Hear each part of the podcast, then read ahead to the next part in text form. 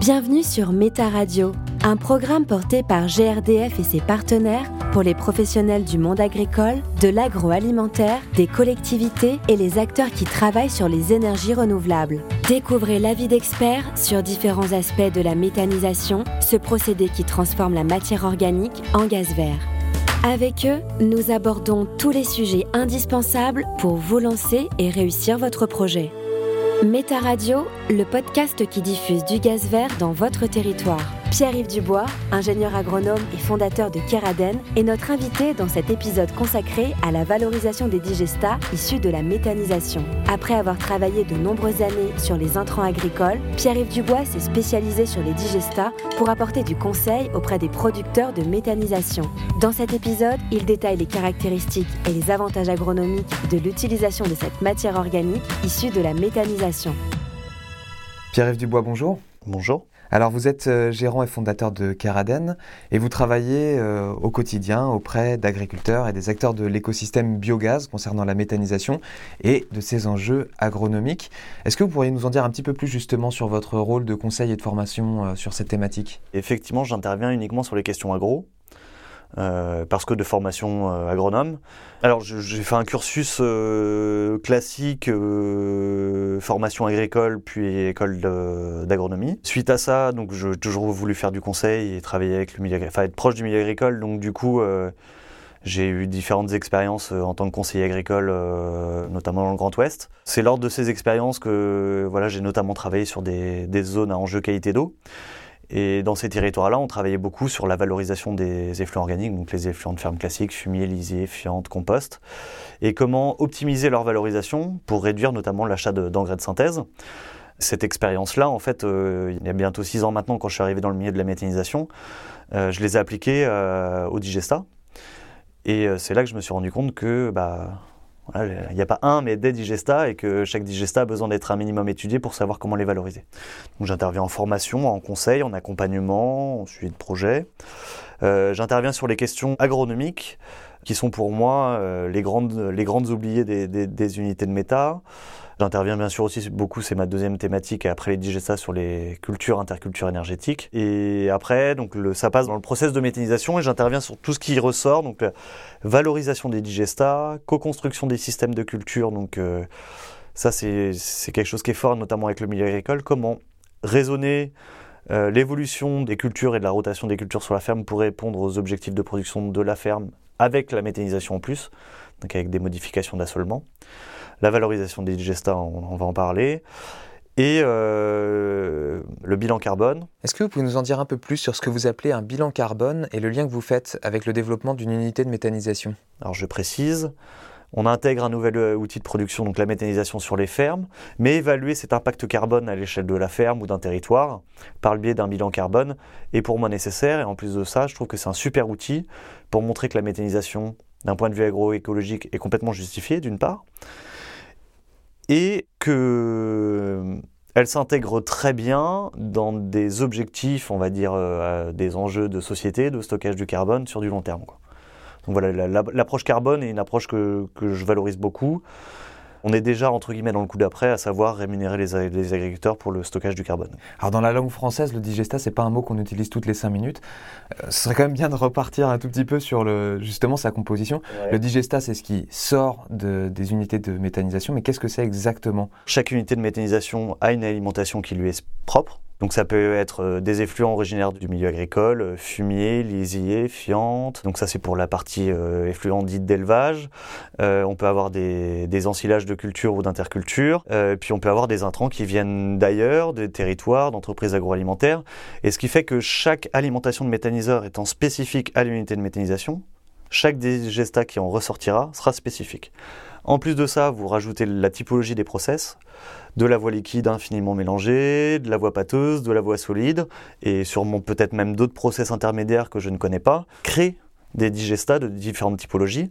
Et c'est bien là la problématique qui est liée au digestat, et on va sûrement en parler un peu plus en détail aujourd'hui, mais c'est qu'en fait, on ne peut pas dire il y a un digestat de méthanisation, mais il y a des digestats de méthanisation. Dans la réglementation française, on parle de fumier. Moi, j'estime qu'il y a des fumiers et qu'en fonction de, la typologie des fumiers, il faut gérer les fumiers euh, de manière différente. Comme il y a des lisiers, il y a des digestats. En fait, la réglementation nous oblige mais en même temps, moi je vois pas ça comme une contrainte, à analyser, donc faire une analyse en laboratoire de la composition des digestats. Et c'est justement de cette analyse-là qu'on va en tirer un maximum d'éléments pour savoir comment le valoriser. Et pour faire très simple, euh, et pour synthétiser vraiment tout ce raisonnement, c'est un digestat, c'est enfin, on va dire un digestat euh, liquide. Euh, c'est quoi? C'est ça ressemble en termes de composition à un lisier de porc chargé. Donc quand je parle de chargé, c'est chargé en matière organique, un peu plus chargé en matière organique, avec une efficacité de l'azote plus importante, ce qui en fait un fertilisant d'appoint parfait. Et le digestat solide, pour faire simple, c'est un jeune compost de fumée de bovin, donc qui a l'intérêt du compost en termes de matière organique, mais aussi euh, qui reste chargé en éléments nutritifs pour les plantes. Méta Radio, le podcast qui vous aide à vous lancer dans la méthanisation. Justement, quels sont les enjeux de la méthanisation au niveau agronomique? Les enjeux, ils sont multiples. Déjà, l'intégration de la méthanisation euh, sur les fermes. Alors après, ça dépend de quelle méthanisation on parle. Euh, moi, mon défi dans le cadre de mon travail, c'est de, faire en sorte d'intégrer euh, le digesta comme, euh, je le dis toujours comme ça, un compte en banque, et pas juste une fosse ou un tas à stocker. Donc bien valoriser ça. On se rend compte que quand on le valorise bien, on fait des économies. Ça, c'est ce qu'on mesure à court terme, mais ce qu'on peut voir aussi, c'est le développement de la vie des sols.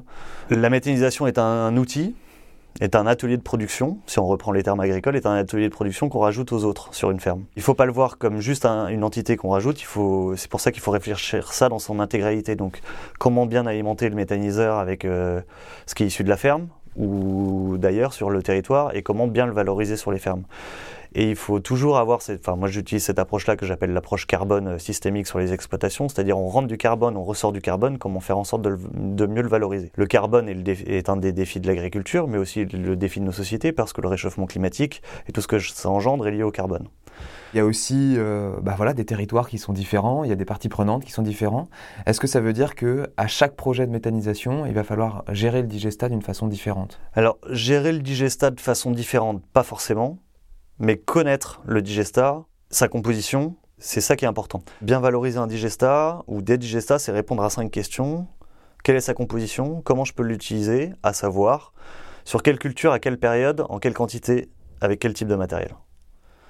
Et une fois qu'on arrive à répondre à ces questions-là, on sait bien le valoriser. Mais la première question, c'est quelle est sa composition? Et donc, du coup, bah, je fais une je regarde. Il faut savoir que chaque unité de méthanisation est spécifique de par son alimentation, de par son process pur de méthanisation, ce qui engendre des multitudes de digestats, enfin de compositions de digestats. Et l'objectif, ce que je fais en formation notamment, l'objectif c'est de justement comprendre et de connaître de quoi est composé notre digestat sur l'unité pour savoir comment le valoriser après. Quoi. Et justement, vous parliez des fumiers par exemple tout à l'heure. Par rapport à d'autres effluents, quelles sont les, on va dire, les différences? Parce que là, on, vous arrivez à faire des parallèles, mais il y a quand même des différences. Certes, il y en a plein, mais on va peut-être se limiter à deux qui sont pour moi les deux différences les plus importantes aujourd'hui. Euh, la première, c'est la concentration en éléments minéraux, notamment en azote minéral. Quel que soit le process de méthanisation, on observe euh, un maintien en entrée, enfin sortie par rapport à entrée, un maintien des quantités d'azote, mais une minéralisation de l'azote. Dans le processus de méthanisation, on a tendance à chauffer, processus bactérien qui va notamment en partie minéraliser l'azote. Donc on a un effluent qui est plus riche en azote ammoniacal que ce qu'on peut observer en France. Cette richesse euh, lui confère des propriétés de fertilisantes très intéressantes. Et le deuxième point, on en parle très très peu en France. Moi, je sais que j'en parle beaucoup parce que je suis sensible à cette approche-là. Étant donné mes activités, c'est la transformation des typologies de matières organiques. On parle de matières organiques hein, en France. On parle de matières organiques dans les effluents. On parle de matières organiques dans les sols. Euh, moi, je ne parle pas de la matière organique, je parle des matières organiques, parce qu'il y a différentes typologies aussi. Il faut rentrer un peu dans le détail des typologies pour comprendre le raisonnement. En méthanisation, on va chercher à dégrader la matière organique dite verte, fraîche, et c'est la dégradation de cette matière qui va produire du gaz. Donc c'est ce qu'on va rechercher, on va optimiser la dégradation de cette matière. Donc ce qui fait qu'en sortie de process de méthanisation, cette matière -là, organique-là étant dégradée, on va retrouver les matières organiques plus complexes, dites humifiées. Cette matière organique-là qu'on va retrouver dans les digestats, qu'on va ramener dans un second temps au sol par le biais des épandages, des digestats, est très intéressante parce qu'elle va nous aider à travailler sur la stabilité structurelle des sols, à assurer une alimentation de la vie des sols euh, en petite quantité mais sur le long terme, c'est très pertinent. Mais la partie activateur de sol, dynamiseur de la vie des sols, donc la matière organique fraîche et verte, elle aura disparu. Ou du moins, sera, rapporté en quantité plus réduite. Donc on va avoir un effet moindre sur la vie des sols et sur le maintien de la vie des sols.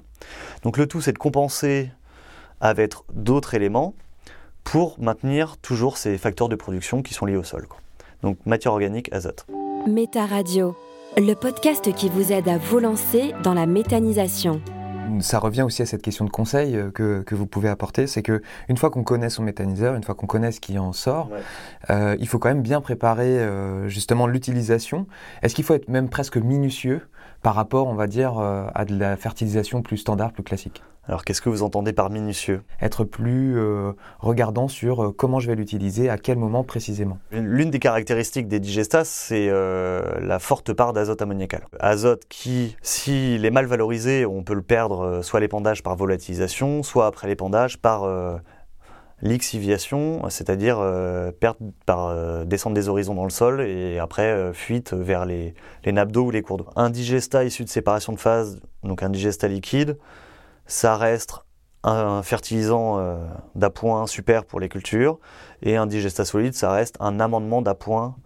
Euh, on va pas rentrer dans le détail des, euh, la différence entre amendement et fertilisant, mais pour faire simple, un fertilisant, ça fertilise une plante, enfin, ça va apporter des éléments minéraux ou du moins qui vont être minéralisés dans le sol pour fertiliser la plante.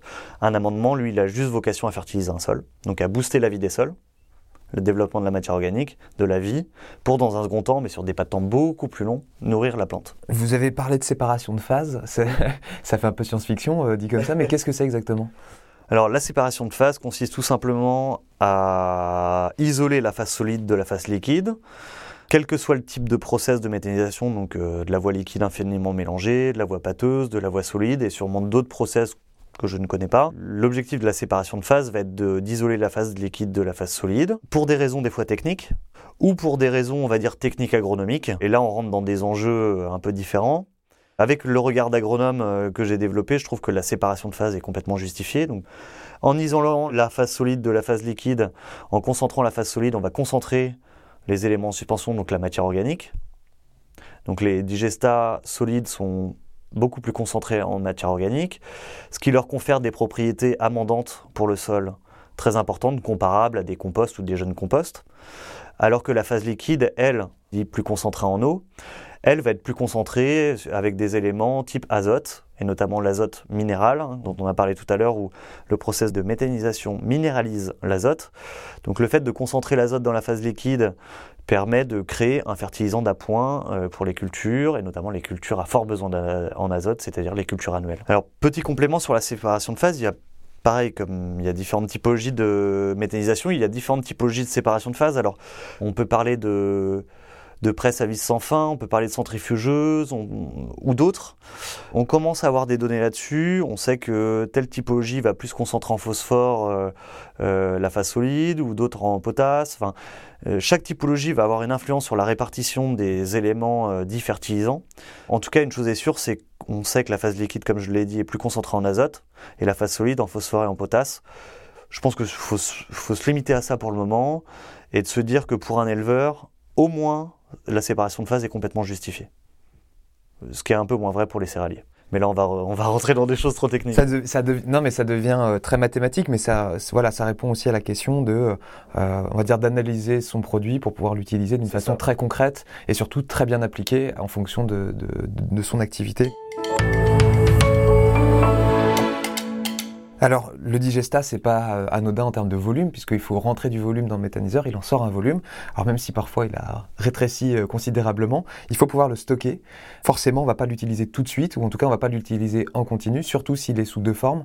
Donc, euh, s'il faut le justifier pour un usage dans 3, 4, 5 mois, il va falloir le stocker. Alors, comment ça se passe, justement, de, de, stocker ce digestat, peu importe sa forme Et est-ce qu'il n'y a pas aussi un risque de perte de rentabilité en le stockant?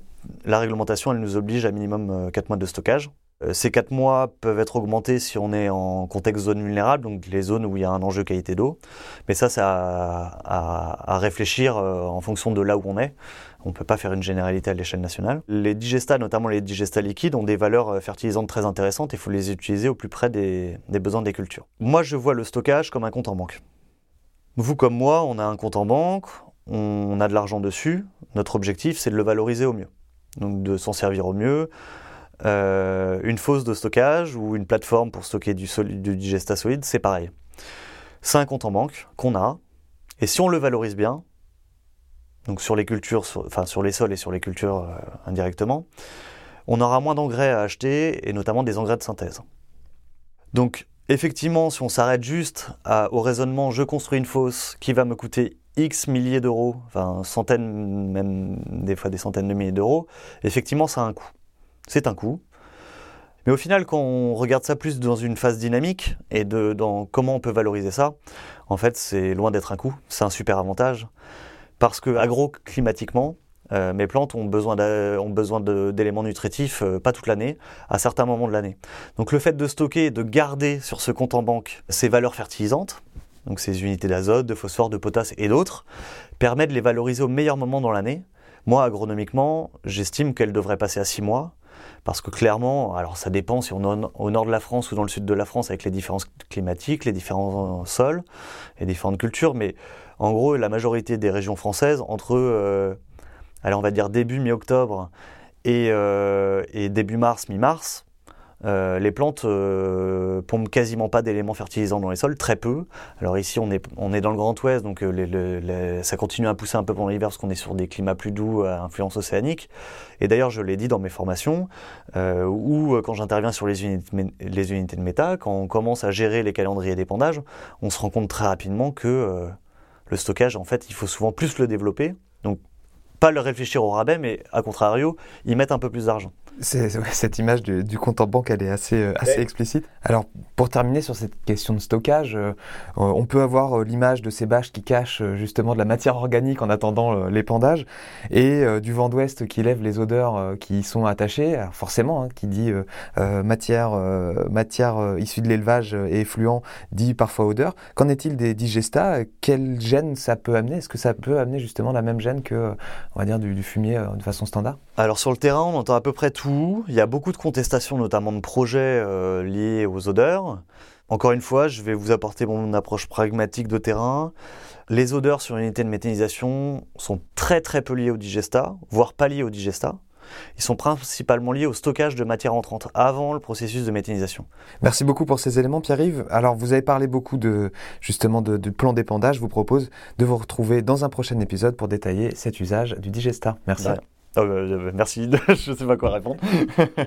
Vous écoutiez Méta Radio, le podcast qui diffuse du gaz vert sur votre territoire. Retrouvez toutes les autres thématiques pour en savoir plus sur les projets de méthanisation sur le site projet-méthanisation.grdf.fr et écoutez les épisodes sur votre plateforme de streaming préférée, de Spotify à Deezer, en passant par Apple et Google Podcast pour tout savoir sur le montage d'un projet de méthanisation. Merci de votre écoute.